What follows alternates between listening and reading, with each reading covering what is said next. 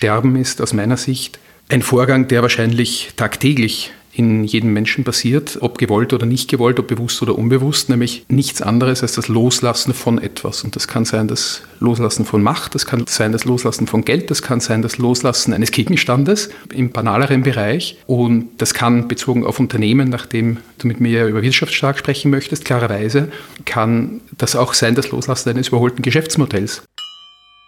Das Loslassen Macht habe ich schon angesprochen. Das Loslassen von Machtgehabe im Sinne von wer muss das größere Dienstauto haben, wessen Büro ist größer, wessen Büro ist höherwertig ausgestattet oder ähnliche Dinge. Äh, Dinge, die natürlich allzu menschlich sind, aber die letztlich einem Unternehmen nicht weiterhelfen und dem Menschen selbst auch nicht weiterhelfen. Denn ein Mensch kommt nackt auf die Welt und geht nackt wieder aus der Welt.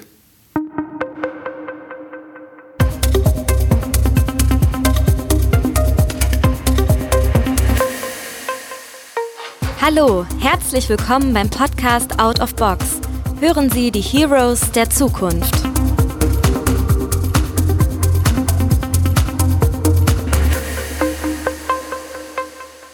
Hallo und herzlich willkommen zu einer neuen Folge von Out of Box Podcast. Ich bin Günter Wagner und habe heute zu Gast Florian Böhm. Einen wunderschönen guten Tag, Florian. Hallo Günther, schön, dass ich bei euch bin. Florian, ich hatte gerade gesagt, ich habe dich zu Gast, aber eigentlich sind wir bei dir zu Gast, nämlich in deinem Atelier. Du warst, bevor du dich als Künstler hier niedergelassen hast, in deinen Arbeitsräumen, warst du Partner einer internationalen Steuerberatungs- und Wirtschaftsprüfungsgesellschaft. Und heute als Künstler beschäftigst du dich mit dem menschlichen Innenleben, mit den Grundfragen des menschlichen Seins. Inwieweit passen eigentlich diese beiden Themen, diese beiden Bereiche zusammen oder sind das zwei ganz unterschiedliche Wege in deinem Leben? Also eigentlich nein. Äh, aus meiner Sicht nein. Es sind nicht zwei unterschiedliche Wege, sondern es ist eigentlich derselbe Weg, den ich in Wahrheit schon lange konsequent verfolge, wenn auch nicht immer ganz bewusst. Die Tätigkeit, die ich in der Beratung ausgeübt habe, einige Zeit lang, äh, die war eigentlich auch sehr personendominiert oder sehr persönlich orientiert und daher eigentlich fast mehr in Richtung, äh, das scherzen ja viele Steuerberater, äh, psychologische Beratung, genauso wie Anwälte auch. Das stimmt aber wirklich, dass der Schwerpunkt äh, sehr stark auf der Persönlichkeitsebene lag, denn das Entscheidende aus meiner Sicht, um etwas zu erreichen für ein Unternehmen, ist, das, ist die Persönlichkeit des Unternehmers. Und äh, die Persönlichkeit des Unternehmers, äh, wie der Name schon sagt, geht es da um einen Menschen. Die Persönlichkeit des Unternehmers prägt äh, in jeder Form. Und die Hemmnisse, die ich im Laufe dieser Tätigkeit kennengelernt habe, das waren vor allen Dingen persönliche Hemmnisse. Ich muss natürlich dazu sagen, das waren keine börsennotierten Unternehmen, sondern familiengeführte und Familienbetriebe, typische familiengeführte, eigentümergeführte Unternehmen. Allerdings durchaus mit einer beachtlichen Größe, nicht, nicht nur 10.000 Euro Unternehmensumsatz pro Jahr, wobei auch da letztlich äh, immer wieder dieselben Regeln relevant sind. Du beschäftigst dich ja gerade gesagt mit dem Innenleben, mit dem als Künstler, aber äh, auch als Steuerberater, Wirtschaftsprüfer, wie du gerade oder gesagt hast, äh, ist ja auch das Innenleben wichtig und gerade in den heutigen Tagen erleben wir ja, wie bei dem einen oder anderen Unternehmen auch äh, oder Unternehmer, Unternehmerin seine oder ihre Emotionen ja auch wirklich ganz stark zum Ausdruck kommen weil sie einfach ähm, sich Sorgen machen, nicht nur um ihr eigenes Unternehmen, ums Umfeld etc. Äh, kann man das so ein bisschen mit äh, dort reinspüren, dass das dort mitwirkt, dieses Innenleben, oder trennt das ein Unternehmer noch dazu, Wirtschaftsprüfer, der ja doch die Zahlen, Daten, Fakten ja vor den Augen hat? Ich denke, dass man insofern differenzieren muss, als die Zahlen, die am Ende des Tages bei einem Unternehmen in unserem Wirtschafts- und Kultursystem äh, bleiben, ähm, schwarz auf weiß sozusagen, dass diese Zahlen ja letztlich nur ein Ausdruck dessen sind, wie gewirtschaftet wird. Und gewirtschaftet, nicht nur im monetären Sinne, gewirtschaftet äh, wird immer von Menschen, das kann nicht von Maschinen erfolgen. Und dementsprechend spielt die, die Persönlichkeit der Unternehmerin, des Unternehmers, aber natürlich auch aller Mitarbeitenden eine ganz entscheidende Rolle. Und für mich ist ein Punkt zu Beginn eines Unternehmens äh, oder zu Beginn einer Unternehmensgründung eigentlich ganz entscheidend, nämlich die Tatsache, dass eine Person oder mehrere etwas unternehmen wollen. Also der Begriff Unternehmen oder Unternehmer kommt ja nicht von ungefähr, von Unternehmen, von etwas bewegen wollen. Und eine Person, die ein Unternehmen gründet, eine Person, die ein Unternehmen führt, eine Person, die in einem Unternehmen arbeitet, steckt immer mit ihren Emotionen, mit ihren, äh, mit ihren Ängsten, Zwängen, Wünschen, Hoffnungen, Sorgen und ähnlichen Dingen im Unternehmen. Das ist ganz klar, auch wenn das zu einem gewissen Grad natürlich ausgeblendet wird auch oder werden kann. Das hängt natürlich auch mit zusammen, äh, Unternehmertum, äh, Thema, welche Visionen habe ich, welche Visionen, welche Bilder male ich, wo möchte ich gerne hin, weil meine Handlungen ja auch davon geprägt werden. Ich möchte einmal ein Zitat von deiner Webseite runternehmen. Du schreibst dort, hast als Zitat angeführt, der Mensch ist ein erzählendes Wesen. Erst durch das Erzählen wird er zum Mensch. Durch das Erzählen schaffen wir unsere Identität. Identität ist eine Geschichte, die wir uns selbst erzählen und die wir schließlich glauben. Welche Geschichten erzählen wir uns denn gegenwärtig über uns selbst und unsere Wirtschaft? Viele und vor allen Dingen viele parallel.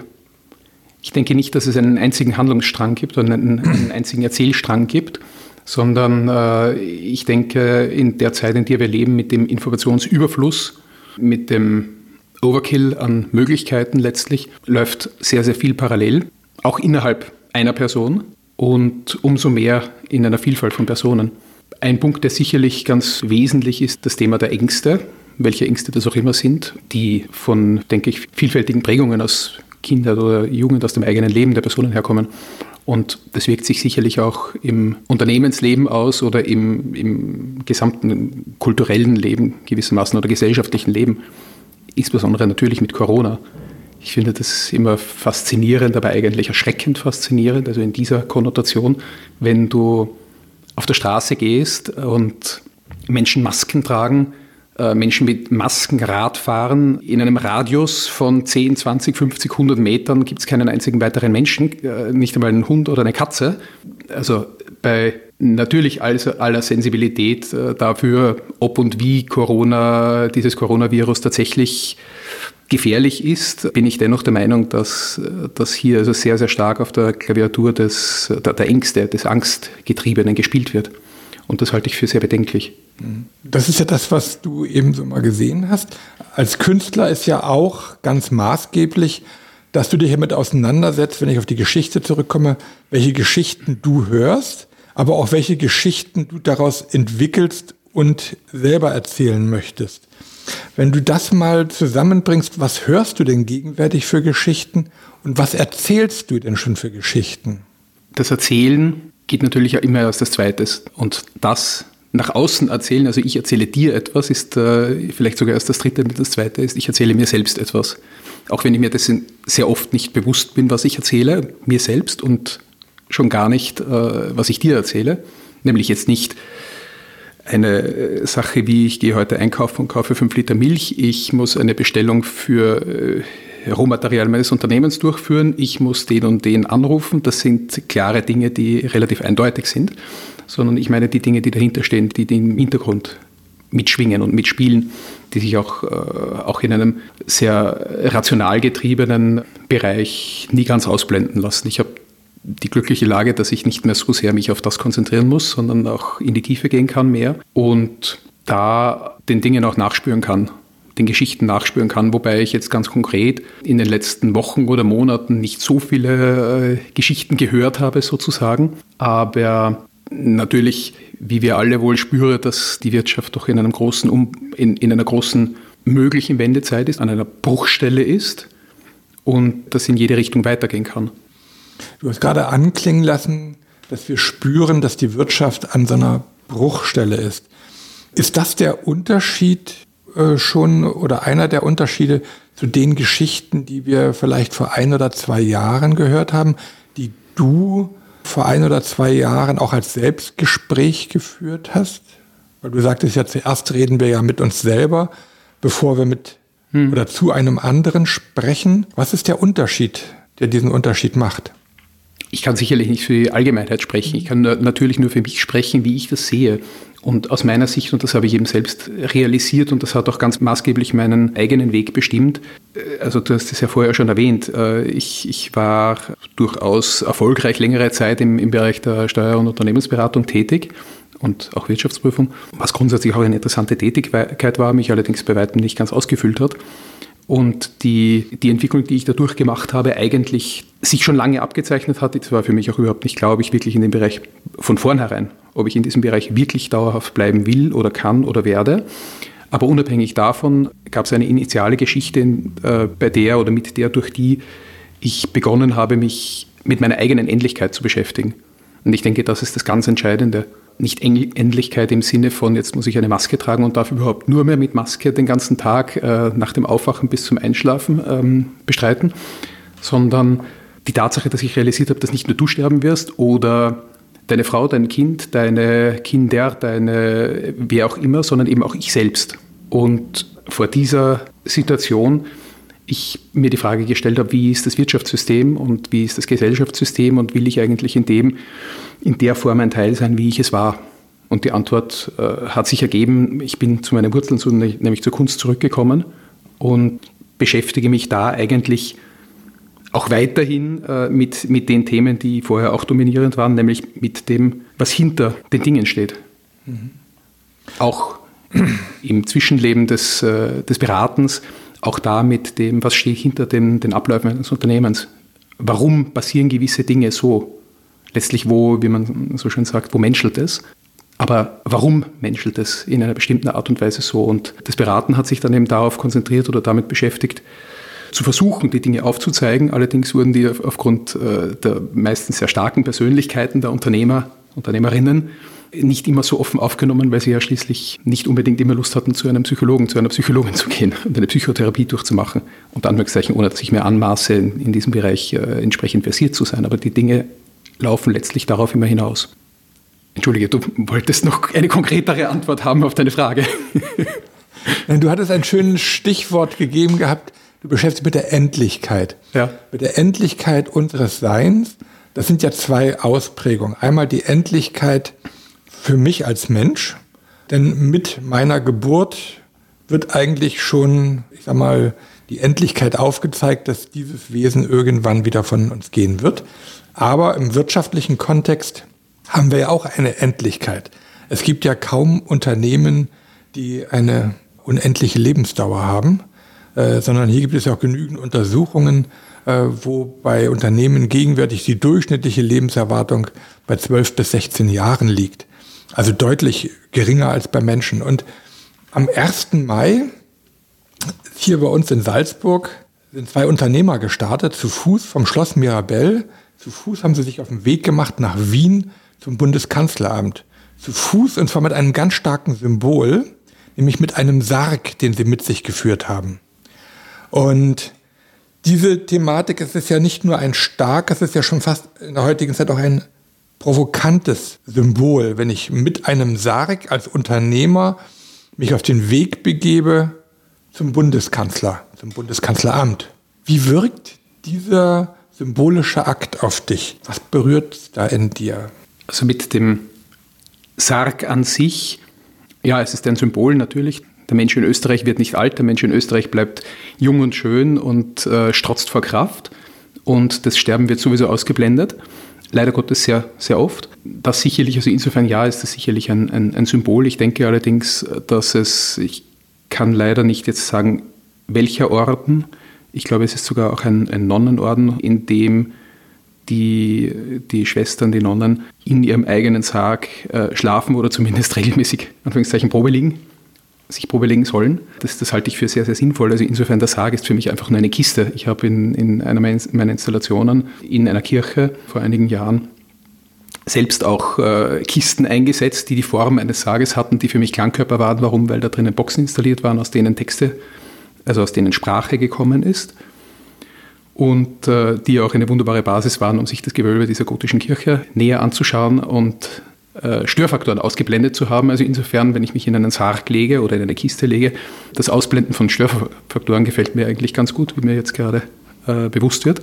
Natürlich ist es eine Show, wenn, wenn zwei Unternehmer mit einem Sarg nach Wien gehen, ganz klar. Es soll natürlich damit Aufmerksamkeit erzeugt werden, deswegen wird diese Aktion gemacht. Inhaltlich sicherlich zu Recht, weil mit der aktuellen Situation des Zusperrens aller nicht unmittelbar lebensnotwendigen Einrichtungen ein, ein ganz, ganz, ganz massiver Einschnitt äh, in, in westlichen Gesellschaften äh, vollzogen wird und nicht nur westlichen, aber halt auch in, in, in demokratischen Gesellschaften, was immer demokratisch bedeutet, ob das jetzt äh, Oligarchie ist oder das geht in, in weitere Wege, über die man lange diskutieren könnte. Nur, dass man also da gezwungen wird, beispielsweise seine Tätigkeit einzustellen, sein Lokal zuzusperren oder in auch in anderen Bereichen äh, seine Tätigkeit einzustellen oder zu reduzieren, klar, das ist ein, ein, massiver, ein massiver Einschnitt, den auch sicher wichtig ist aufzuzeigen.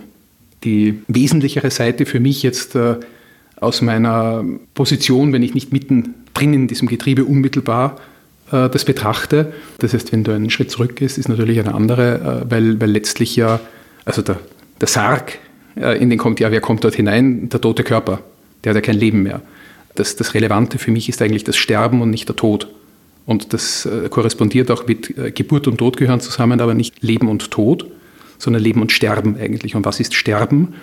Sterben ist aus meiner Sicht ein Vorgang, der wahrscheinlich tagtäglich in jedem Menschen passiert, äh, ob gewollt oder nicht gewollt, ob bewusst oder unbewusst, nämlich nichts anderes als das Loslassen von etwas. Und das kann sein das Loslassen von Macht, das kann sein das Loslassen von Geld, das kann sein das Loslassen eines Gegenstandes im banaleren Bereich. Und das kann bezogen auf Unternehmen, nachdem du mit mir über wirtschaftsstark sprechen möchtest, klarerweise, kann das auch sein das Loslassen eines überholten Geschäftsmodells. Das Loslassen, Macht habe ich schon angesprochen, äh, das Loslassen äh, von Machtgehabe im Sinne von wer muss das größere Dienstauto haben, wessen Büro ist größer, wessen Büro ist höherwertig ausgestattet oder ähnliche Dinge. Äh, Dinge, die natürlich allzu menschlich sind, aber die letztlich einem Unternehmen nicht weiterhelfen und dem Menschen selbst auch nicht weiterhelfen. Denn ein Mensch kommt nackt auf die Welt und geht nackt wieder aus der Welt. Und es geht auch nicht darum, aus meiner Sicht, aber das ist meine höchstpersönliche Sicht, zu der ich eben gekommen bin und vielleicht kann ich auch leichter darüber reden als andere, aber es geht aus meiner Sicht auch nicht darum, im Laufe eines Lebens äh, all diese Dinge anzuhäufen. Das heißt nicht, dass man es nicht trotzdem tut, das heißt nicht, dass man sich nicht trotzdem schwer tut, es zu verhindern, dass man es tut. Äh, das ist gerade auch, auch ein ganz wesentlicher Teil der Arbeit le des Lebens. Aber letztlich geht es darum, loslassen zu können. Da sind ja jetzt viele Sachen drin, die du gerade angesprochen hast. Das eine, dieses Anhäufen, entsteht ja nicht aus einem äh, Ich brauche es, um überleben zu können, sondern vielfach passiert es ja aus der Gier. Und äh, mit dieser Gier, die versuche ich dann zu befriedigen. Und kaum, dass ich es habe, entsteht schon eigentlich die neue Gier. Also ich habe diese Gier noch nicht mal richtig gestillt, ist sie schon wieder da. Äh, und wenn du dann jetzt sagst, dieses Loslassen, da entsteht ja auch gleichzeitig, äh, das hast du auch schon angesprochen, die Thematik Angst. Angst ist ja so das Korrespondierende. Ähm, also die Angst, äh, die Macht loszulassen. Ich kann ja auch Macht anhäufen. Ja, also ich bin erst nur äh, in einer Gemeinde, in der Stadt, bis dass ich vielleicht von einem Land der Oberste bin oder in einem Konzern. Ja. Ich fange irgendwo klein in der Abteilung an und bin nachher von einem multinationalen Konzern der CEO. Und wenn ich diese Macht fülle, Fülle ist ja auch etwas, was, äh, worüber man sich baden kann. Wenn ich diese Fülle loslassen will, entsteht da diese Angst. Was passiert jetzt mit mir? Also ähm, ich erinnere mich an ein Gespräch mit jemandem mal, der sagte, was ist denn, wenn ich dann auf einmal nicht mehr als CEO in meinen Segelclub oder in meinen Golfclub komme? Weil die Assoziation ist, ich bin ja eigentlich nur so wichtig und wertvoll als Gesprächspartner. Werde ich überhaupt noch geladen von dem Regierungsmitgliedern, wenn ich nicht mehr diese Position habe. Also es entsteht ja eine Angst aus der Ohnmacht heraus, dass ich eben dann ohne Macht bin und äh, vielleicht die anderen mich auch nur wegen meiner Macht haben wollen. Siehst du das ähnlich, diese, diese Wechselwirkung? Also das ist das Schöne, wenn du die Sprache betrachtest, dann steckt so viel Wahrheit in so banalen Worten oder banalen, oftmals unbewusst ausgesprochenen Worten, das wie du richtig gesagt hast, die Ohnmacht, äh, habe ich noch nicht drüber nachgedacht, aber natürlich ist das ohne Macht. Oder ähnliche Dinge, die wir ja vorher auch schon angesprochen haben. Die, das Hauptthema, letztlich auch mein Hintergrund ist jetzt nicht so viel anders als der von, oder wenn überhaupt anders, als, als der von den meisten Menschen in, in einer Kultur wie der unseren, einer Gesellschaft wie der unseren. Und das auch, wenn, wenn ich nicht in einer totalitären Gesellschaft aufgewachsen bin. Aber es wird dir schon früh eingeprägt, aus vorvergangenen Generationen kommend, dass du nur etwas bist, wenn du etwas hast, dass du nur etwas bist, wenn du optimalerweise mehr hast, dass du nur etwas bist, wenn du hast. Das Haben kann sich beziehen auf Macht oder Geld oder Gegenstände, äh, im Sinne von diesem dummen Scherz, äh, den, den sich erfolgreiche Typen untereinander erzählen, mein, mit, mit Fotos, die sie hinknallen auf den Tisch, mein Auto, meine Yacht, mein Haus, mein ich weiß nicht was alles, äh, mein 50. Fernseher und ähnliche Dinge. Woher kommen die Dinge? Die Gegenstände, die Bestandteile, die darin verwendet werden, werden oftmals von Menschen, die nicht einmal Schuhe haben. Äh, Schwefel zum Beispiel, hat eine Freundin mir vor einiger Zeit erzählt, in Asien, ich glaube, ich weiß nicht wo genau, aber in, auf einer asiatischen Insel, abgebaut von Menschen, die so arm sind, dass sie keine, keine Schuhe sich leisten können, äh, die äh, wundgeschürfte Füße haben, äh, die mit der Kraft ihrer Hände vom Berg runter aus einem Krater heraus, also vorher hinauf und dann hinunter Schwefel schleppen. Dafür, dass wir, Schwefel ist ein schlechtes Beispiel, ich kenne mich leider zu wenig aus, aber im Prinzip äh, mit diesen seltenen Erden ist ja auch nichts anderes, dafür, dass wir den fünften Fernseher haben können und dann im Yachtclub sagen können, ich habe zehn Fernseher oder fünf Fernseher oder ich habe, ich bin CEO von diesem Unternehmen. Und das sind Dinge, bei denen wir uns selbst, äh, du hast vorher das Thema Geschichten erzählen angesprochen, Geschichten erzählen äh, auf Neudeutsch Storytelling, das ist ja genau das. Ich erzähle mir selbst eine Geschichte und äh, werde damit bedeutungsvoll in weiterer Folge mit einigen Zwischenschritten. Und verliere aber dabei völlig aus den Augen, äh, was rund um mich passiert, möglicherweise. Und ich nehme mich da gar nicht aus. Es ist ja auch schön, schöne Dinge zu haben, äh, was immer jetzt für, für dich, für mich äh, schön ist tatsächlich. Aber das, das ist ja auch durchaus verlockend. Aber eigentlich geht es um andere Dinge meiner Sicht, aus meiner Sicht. Und die Zusammenhänge zu sehen, die eben dahinter stecken, sind ganz wesentlich. Aber wenn, weil du jetzt gesagt hast, dieser CEO, der ist nur dann jemand, wenn er eben noch CEO ist, dann verschmilzt die Rolle, die jemand als Träger einer Position in einem Unternehmen hat, mit der Person. Eigentlich nicht nur verschmelzen, sondern überlagert die Person. Und derjenige wird auch im Privaten, also außerhalb des Unternehmens oder außerhalb seiner Unternehmensfunktionen dann auch gesehen als CEO oder sieht sich als CEO. Und das ist eigentlich ein ganz entscheidender Punkt für, für das Thema Sterben für mich, also für das Thema Loslassen.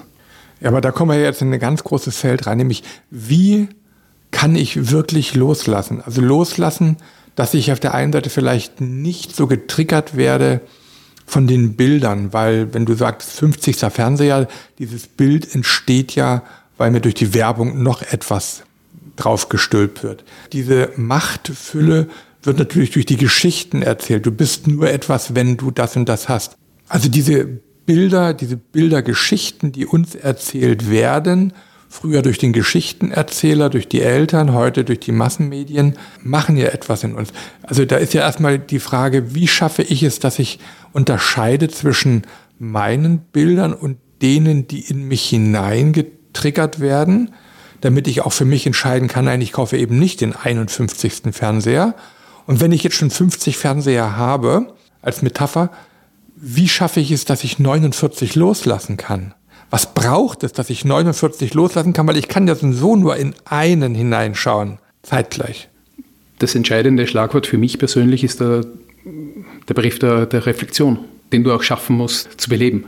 Wenn du, wenn du reflektierst, also wenn du dir den Freiraum auch nimmst, wobei kann auch da nur von mir sprechen, es war für mich auch, ich war nicht ursprünglich in dieser, in dieser Unternehmenswelt natürlich so sehr drinnen, aber ich bin da auch hineingewachsen und ich habe mich auch hineinwachsen lassen. Das ist ja nicht, äh, jemand anderer hat mir was angetan, sondern das war ja ein aktiver Vorgang von mir. Ich hätte jederzeit Nein sagen können.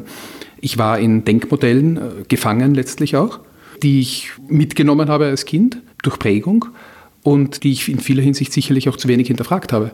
Und da brauchst du irgendwo eine persönliche Bruchstelle auch. Vielleicht auch einen Punkt, wo du einfach merkst, es geht nicht weiter, es geht dir nicht gut und du kannst so nicht weiter tun, je nachdem, wie, wie weit man in den Bereich hineinkommt. Und dann die Fähigkeit zu reflektieren. Inwieweit brauchen wir vielleicht Rituale? Weil nehme ich mal das Thema Sterben. Die Beerdigung ist ja ein Ritual, was sich äh, aus zwei ganz unterschiedlichen Phasen zusammensetzt. Einmal die trauernde Gemeinde, die äh, jetzt am Grab steht und ihn dann der Erde übergibt. Und danach gehen wir in die Wirtschaft, wo dann die neue Welt, das neue Leben also nach oder mit dem Loslassen aufbricht, brauchen wir vielleicht für unser Leben, ob es als Individualperson oder auch als Unternehmen, auch Rituale, um loslassen zu können, um aufzubrechen in eine neue Welt, mit der wir nicht mehr gefangen sind in den alten Bilderwelten. Ja und nein. Nein, eigentlich nicht, weil wir alles, was wir brauchen, in uns tragen und, und äh, jederzeit switchen können. Ja, um es leichter zu machen, zu switchen. Also es kann sicherlich eine Hilfestellung sein. Den aktiven Vorgang muss ich immer übernehmen. Wenn die Rituale dann äh, allerdings in verkrusten und sich herausbilden und zu Dogmen erhoben werden oder die, die Dinge, die mit Ritualen verbrämt werden, zu Dogmen erhoben werden, dann geht das in eine Erstarrung über und dann sicherlich nicht. Mhm. Also ich, ich denke da an einen konkreten Fall, der mir nachträglich, äh, der, der, mich, der mir nachdrücklich, wollte ich sagen, vor Augen geführt hat, wozu das führen kann.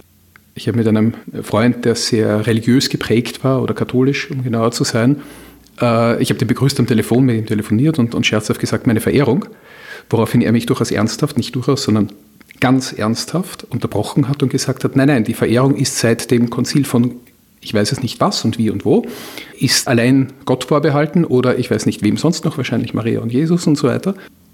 Das, was er mir gebracht hat, ist erstens, dass ich immer noch darüber rede oder dieses Gespräch gebracht hat. Zweitens, dass mir der Begriff der Verehrung, was sage ich eigentlich mit dem Wort Verehrung, nämlich Ehre oder ich erweise jemandem Ehre, dass mir das bewusster geworden ist, aber eigentlich ist das ein, ein Zeichen dafür, dass das ein völlig erstarrtes äh, Leben ist, wo, wo du als Mensch dich einfügst in die Welt des, weiß ich nicht, sagen wir 19. Jahrhunderts, wenn wir denken an das Schulsystem, das ja militärisch und äh, verwaltungskadermäßig äh, geprägt ist, äh, wo es ums Folgen geht, wo es um, um, um das, oder immer noch leider Gottes und sehr viel, sehr vielfach immer noch geht.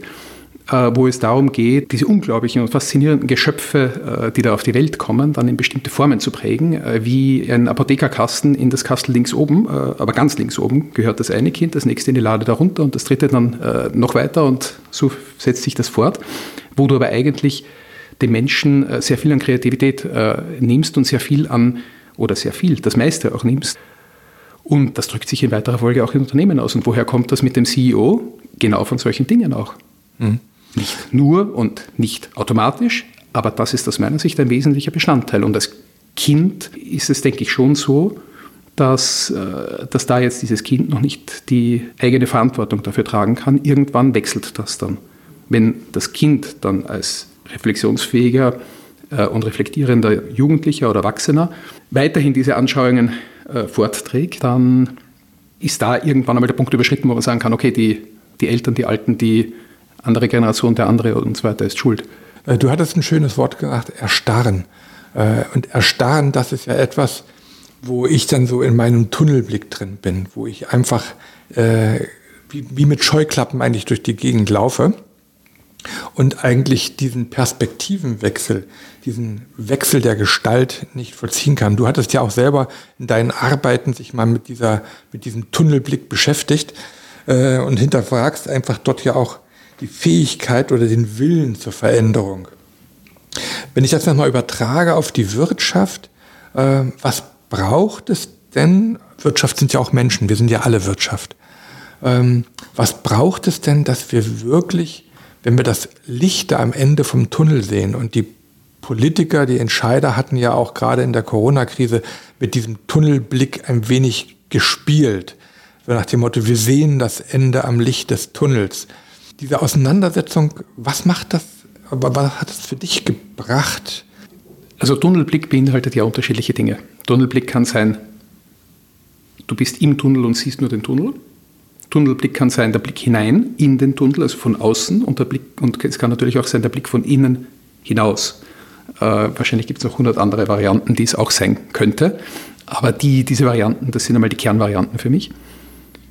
Und zum einen hängt es sicherlich davon ab, in welcher Position du jeweils bist oder in welchem Moment du in welcher Position zu welchem Thema bist.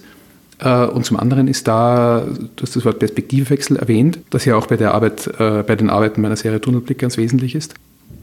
Ist das Entscheidende, dass du eben diesen Perspektivwechsel vollziehst. Und da fängt es aber immer bei dir selbst an, wenn du das nicht, äh, das ist diese Bruchstelle, von der ich vorher schon gesprochen habe aus meiner Sicht, wenn du die nicht realisierst, wenn du die nicht wahrnimmst, dann kannst du auch weiter in deinem Tunnel bleiben und nichts ändert sich und alles andere läuft äh, gleich, wie es immer war. Das ist ja, das ist der bequemste Weg. Da gibt es ja den, aber eine, eine Sagengestalt oder Mythengestalt, die die Wahl hat zwischen den breiten, heute würden wir sagen, der breiten Autobahn, gemütlich, wunderbar, ich kann dahin gleiten mit einem von mir aus amerikanischen Straßenkreuzer oder dem steilen Gebirgsweg, auf den ich hinaufgehe, um dann das verirrte Schaf zu fangen oder zu finden. Und diese Wahl hast du in Wahrheit aus meiner Sicht in jedem Moment deines Lebens. Da erfordert es dein aktives Einschreiten. Hm.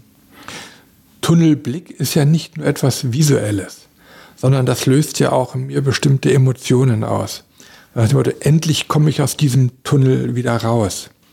Äh, der eine, betragen auf die Wirtschaft gegenwärtig, wir fahren alles wieder hoch, wir nehmen die Geschwindigkeit gleich wieder hoch. Also er möchte eigentlich nach dem Tunnel äh, so weitermachen wie vor, vor dem Tunnel und gibt eigentlich im Tunnel schon Gas.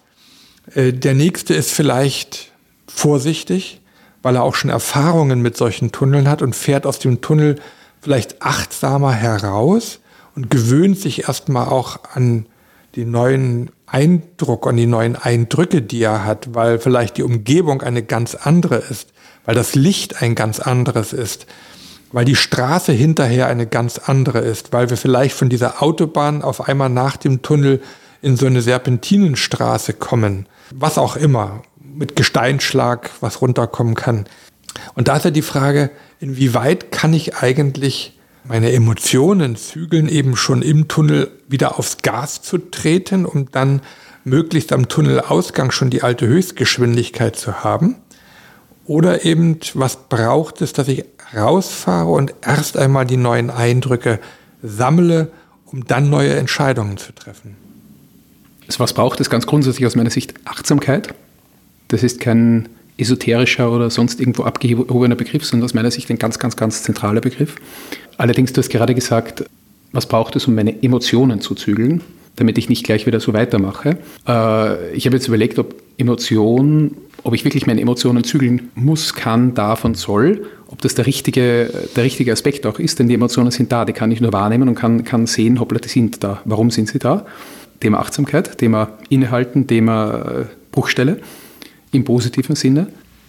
Ich denke, dass ein ganz wesentlicher Faktor ist äh, für unsere Wirtschaft, dass sie sehr, was nicht per se etwas Schlechtes ist, aber dass sie sehr schuldengetrieben ist. Jetzt können wir auf den Begriff der Schulden eingehen oder der Schuld eingehen, äh, persönliche, wirtschaftliche, emotionale, ich weiß nicht was alles. Durchaus ein, ein Punkt auch und auch der Schuldturm, in den ich geworfen wurde im Mittelalter möglicherweise und dann verhungert bin, unter Umständen. Aber also da halte ich schon für sehr wichtig, einfach auch die Begriffe zu hinterfragen. Aber bezogen auf die alte Geschwindigkeit und das Zügeln also ich glaube nicht, dass sich das verordnen lässt. Äh, die, die Schulden, die ich gerade angesprochen habe, nämlich das schuldenbasierte Wachstum, das ist meines Erachtens doch ein ganz wesentlicher Punkt, der es auch aktuell sicherlich vielen oder im Laufe der nächsten Tage, Wochen, Monate und Jahre äh, sehr, sehr vielen Unternehmen sehr schwierig machen wird, aus dem ganzen Dilemma, aus der ganzen Situation herauszukommen, weil es von mir aus den Eigentümer gibt, der einen bestimmten, eine bestimmte Kategorie von Auto fahren muss und auch wenn sich das nicht mehr ausgeht, weil sein äh, Gastronomiebetrieb das nicht abwirft, das Auto muss bleiben. Habe ich erlebt. In einer anderen Größenordnung genau das Gleiche passieren muss, wenn ich meine, die Mehrheit meiner Anteile dafür hergebe, dass das Unternehmen insgesamt größer wird, tue ich nicht, weil dann muss ich mich ja einfügen in eine Organisation, die insgesamt vielleicht äh, breiter aufgestellt und professioneller wird. Habe ich auch erlebt. Und da könnte ich also hunderte andere Beispiele noch anführen.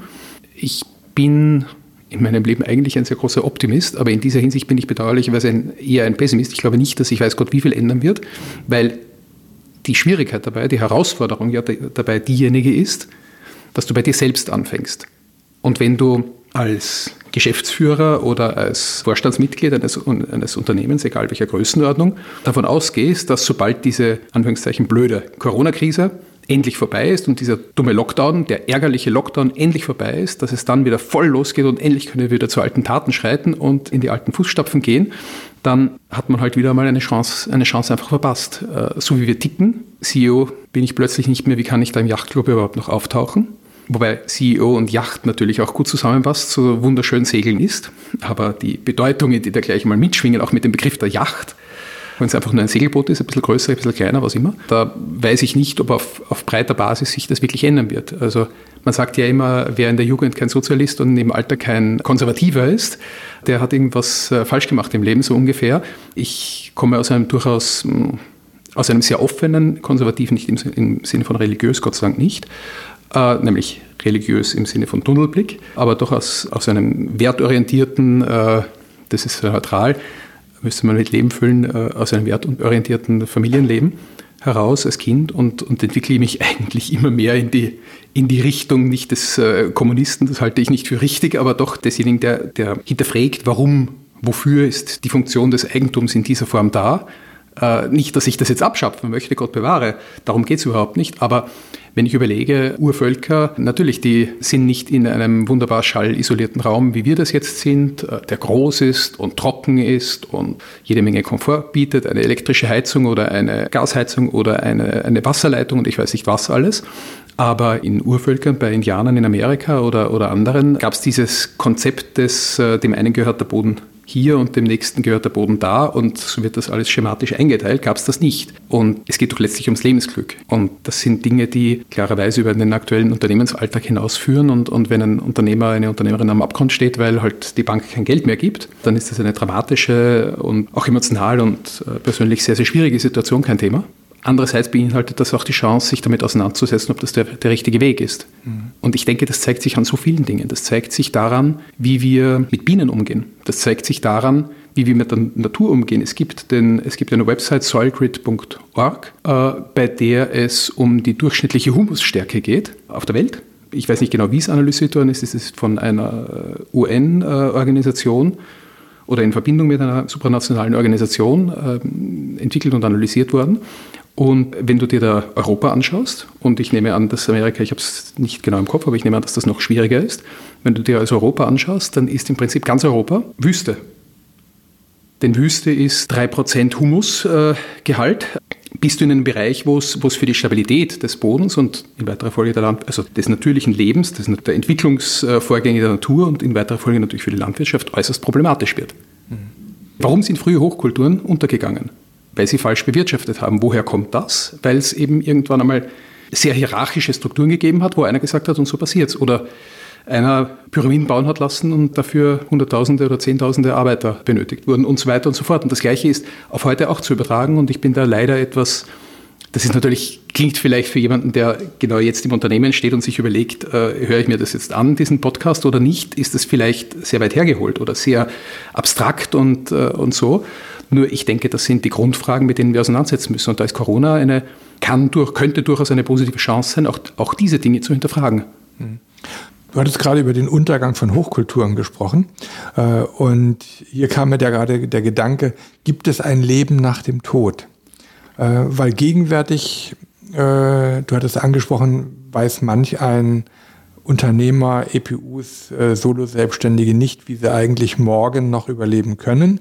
Auf der anderen Seite schütten die Regierungen rund um den Globus, vor allen Dingen in der kapitalistischen Welt, äh, massive Milliarden in die Wirtschaft hinein, wo ich mir die Frage stelle, geht das an die richtigen Unternehmen? Weil es gibt so zwei Beobachtungen. Auf der einen Seite bekommen Unternehmen, die es eigentlich gar nicht bräuchten, nehmen wir Adidas, die einfach Milliardenbeträge bekommen, obwohl sie im vergangenen Jahr eine sehr positive Bilanz hatten.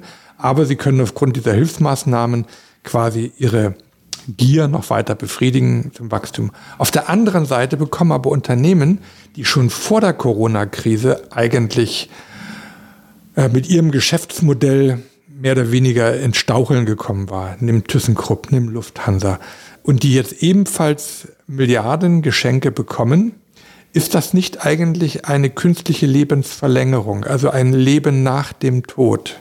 Vielleicht, auch wenn es etwas weiterführt, aber doch noch einmal den Gedanken von vorher jetzt noch zurückbringen zu dem, was du jetzt gerade gesagt hast. Denn ich glaube, die Kurve habe ich vorher noch nicht gescheit gespannt. Und sie spielt auch da hinein, was ist mit dem Leben nach dem Tod.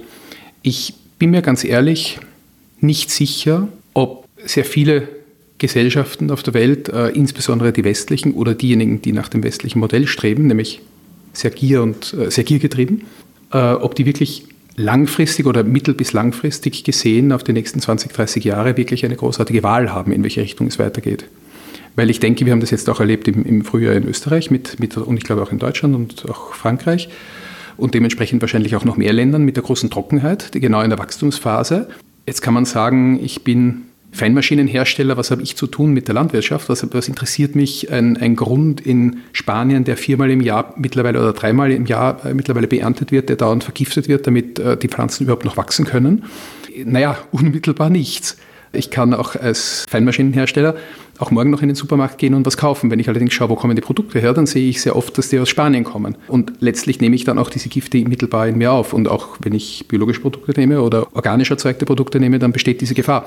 Und das heißt heute, morgen, übermorgen übertragen auf heute dieses Jahr, nächstes Jahr, die nächsten fünf Jahre, die nächsten zehn Jahre wird sich möglicherweise wahrscheinlich nicht weiß Gott etwas ändern. Ich kann also weiter so wirtschaften und äh, dementsprechend stellt sich gar nicht wirklich die Frage nach dem Leben nach dem Tod unbedingt oder darum, äh, welches Unternehmen ist jetzt das Richtige, das das bekommt. Das ist ja auch eine politische Frage, nämlich politisch nicht nur im Sinne von gewählte Politiker, die darüber diskutieren, sondern äh, politisch im Sinne von Sache des Volkes, Sache des stimmberechtigten Menschen sozusagen längerfristig sieht die Sache ganz anders aus und das können wir diskutieren. Gut, es gibt ja die, traue keiner Statistik, die du nicht selbst gefälscht hast, aber letztlich, äh, soweit ich vor kurzem äh, mitbekommen habe, ist ja beispielsweise die Luftfahrt nur für 2% der Abgas, der Treibhausgase oder des Treibhauseffektes maßgeblich. Jetzt können wir sagen, wenn man die einspart, dann ist das auch ein Punkt. Viel, viel wesentlicher ist die Landwirtschaft mit 30 Prozent, 40 Prozent, so irgendwas in der Dimension.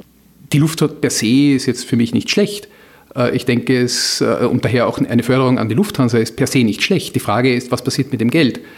Die Frage ist, geht es darum, dass Gewerkschafter oder Eigentümervertreter aufschreien, äh, wir wollen Geld, wir brauchen Geld, weil das und das und das, sprich ein Anspruchsdenken? Oder geht es darum zu schauen, wie verteilen wir die Ressourcen dafür? Und das geht es über das einzelne Unternehmen hinaus, aber gilt natürlich auch im Unternehmen. Wie, wie verteilen wir die Ressourcen, die da sind, ohne dass permanent auf Pump leben? Europa hat, ich vergesse immer die exakten Zahlen, aber Europa hat ja, Europa gehört ja halb Südamerika, wenn man die Anbauflächen dort betrachtet. Das heißt, die werden ausgebeutet, äh, sprich Südamerika zahlt den Preis dafür, dass wir jeden Tag 30, 40, 50, vielleicht sogar mehr als 50 Prozent der Lebensmittel wegschmeißen. Und das ist nicht nur Südamerika. Das spielt sich auch in Europa ab und das spielt sich auch in anderen Regionen ab. Und daher für dich als Einzelnen, wenn du jetzt in der Ecke stehst, okay, äh, im schlimmsten Fall meldest du Konkurs an, ich rede jetzt leicht daher, ich bin jetzt nicht in der Situation, aber dennoch, du entschuldest dich optimalerweise, das geht dann vielleicht in einer Kaskade weiter zu den nächsten Unternehmen, also zu deinen äh, Vorlieferanten, bei denen das von mir aus genauso passiert, und dann tun wir alles wieder gleich weiter. Das wird in die nächsten Jahre und Jahrzehnte sicherlich noch ganz gut gehen, wenn man es so machen möchte. Dauerhaft glaube ich nicht, dass das so geht, dauerhaft auf eine längere Zeit von 30, 50 oder 100 Jahren.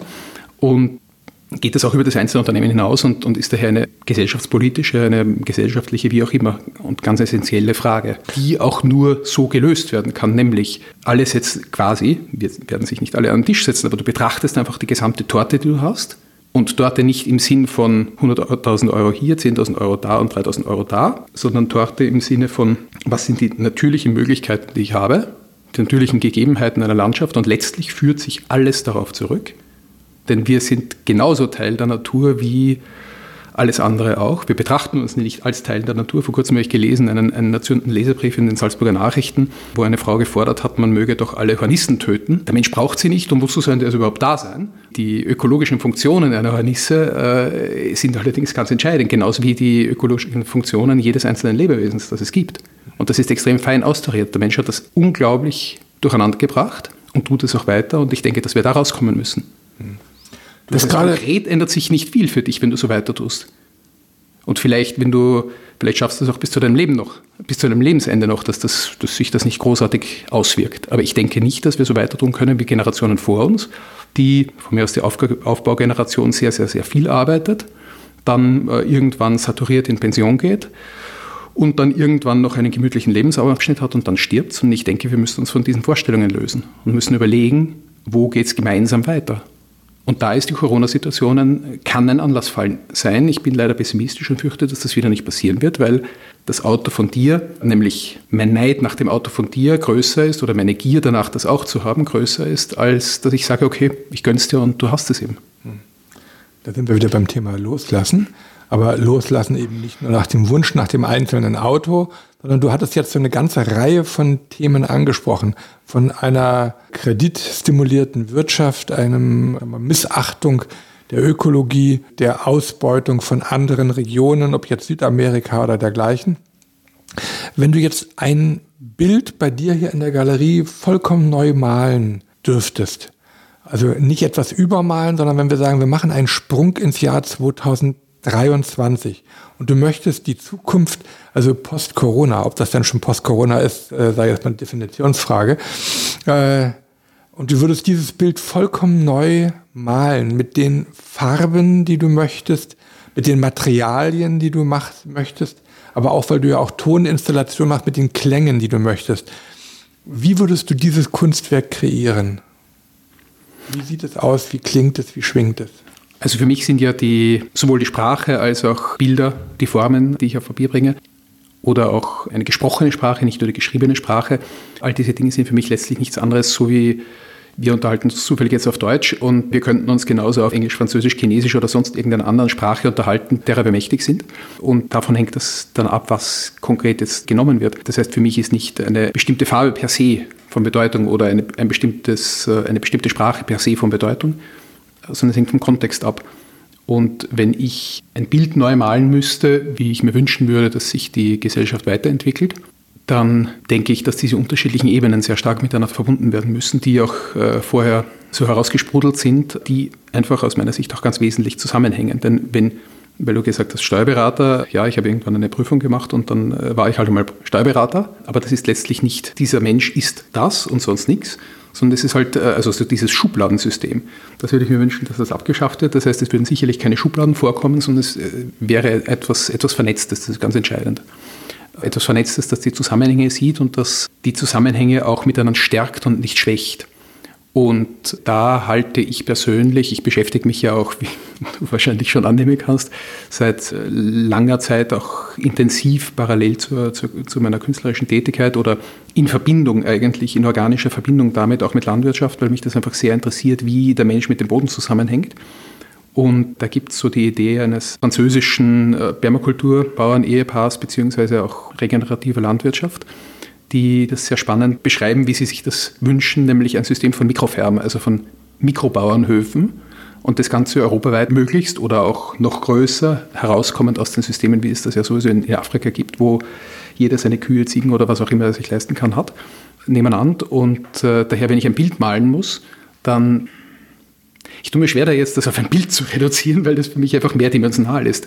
Aber für mich ist die Betrachtungsweise einfach, dass mehr Menschen sich mit dem Thema Natur auseinandersetzen, dass ein Teil von ihnen ist und deren Teil sie sind und damit eigentlich fast automatisch, wenn sie sich dafür öffnen, auch da wieder zurückkommen. Und du kannst in, in, auf dem kleinsten Stadtbalkon äh, kannst du theoretisch, ein Huhn ist vielleicht übertrieben, aber Bienen ist vielleicht auch ein bisschen schwierig, aber auch da kannst du etwas anbauen. Du siehst, wie das entsteht, die Zurückwendung, die, die Zuwendung auch zu diesen Themen, zu diesen Wachstumsprozessen.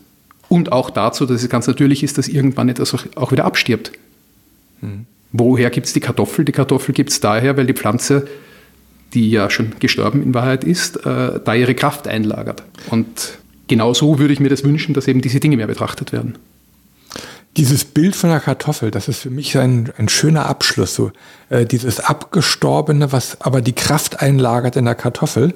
Und mit diesem Bild möchte ich mich gerne jetzt auch von dir verabschieden. Vielen Dank für die Gastlichkeit in deinem Atelier, lieber Florian. Es war mir eine Ehre, bei dir heute sein zu dürfen. Und ich wünsche dir, uns gemeinsam viel Schaffenskraft und auch wieder Zuwendung zur Natur. Herzlichen Dank ebenso. War mir ein großes Vergnügen, dass du bzw. ihr da wart. Danke, Günther, Alexandra.